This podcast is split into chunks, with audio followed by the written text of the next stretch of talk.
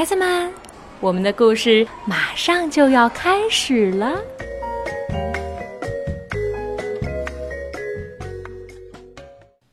小朋友们好，我是木木爸爸、叶子叔叔。我们继续听故事吧。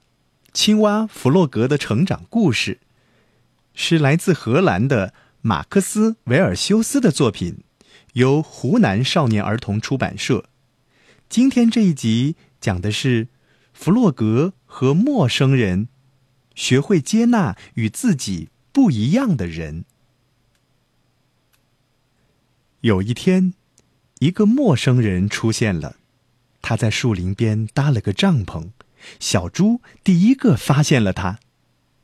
路上碰到小鸭和青蛙弗洛格，小猪兴奋地问：“你们看到那个陌生人了吗？”“还没呢。”“它长什么模样？”小鸭问。“我看呀，它是一只又丑又脏又狡猾的老鼠。”小猪很权威的说。“他到这儿来干什么呢？”对老鼠可要小心，它们专门会偷东西。小鸭也显得很有见识。你怎么知道？弗洛格问。人人都知道这一点呀。小鸭生气地说。但是弗洛格不那么确定，他想亲眼去看一看。晚上，天黑了，弗洛格看到远处。有一团红色的火光，于是他就悄悄地朝那边爬了过去。在树林边，他看见了一顶用几根木条、一块旧布搭起来的临时帐篷。那个陌生人在帐篷外燃起一堆火，正在煮吃的，红红的火苗一闪一闪，一阵一阵的香味儿飘过来。弗洛格觉得。这样的夜晚好温馨。第二天一见面，弗洛格就对大家说：“我看到他了，怎么样？”小猪问。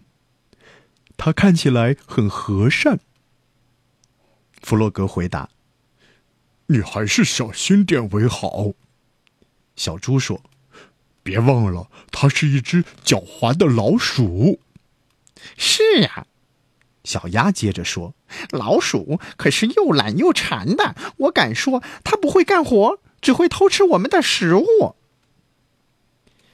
可是事情并不像小鸭所想象的那样，老鼠一直在忙碌着。他找来一些木材，动作熟练的锯呀、刨呀，很快的就做成了一张桌子和一把椅子。他也并不像小猪说的那么脏，他经常在河里洗澡，虽然洗的不是那么干净。有一天，弗洛格决心去拜访老鼠，老鼠正悠闲的坐在自己坐的椅子上晒太阳。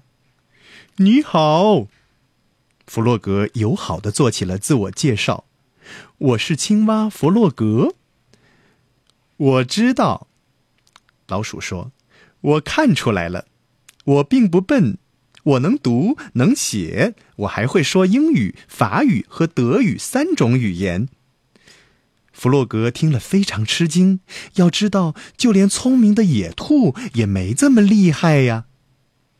正说着，小猪也来了，一见面他就气冲冲的问老鼠：“你从哪儿来的？”“我从哪儿来都可以呀。”老鼠平静地说：“好吧，那你为什么不回去？来这干嘛？”小猪被激怒了。“这是我自己的事儿呀。”老鼠还是很平静。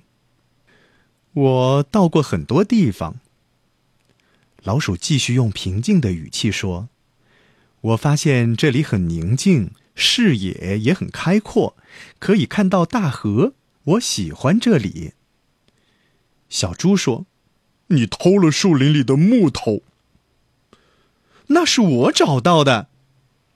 老鼠的表情变得严肃起来。树林里的木头属于每一个人。哼，脏老鼠！小猪嘀咕着。是的，是的。老鼠痛苦的回答：“都是我的错，老鼠永远是被指责的对象。”弗洛格、小猪和小鸭一起去找野兔。小猪和小鸭说：“那只可恶的老鼠必须离开，它偷了我们的木头，对人也很没礼貌。”静一静，静一静。野兔说：“它可能是和我们不一样，但它并没有做错什么呀。那些木头是属于大家的呀。”从那天起，弗洛格会定期去拜访老鼠，他们一起坐在椅子上欣赏风景。老鼠还给弗洛格讲一些他到世界各地旅行时的见闻。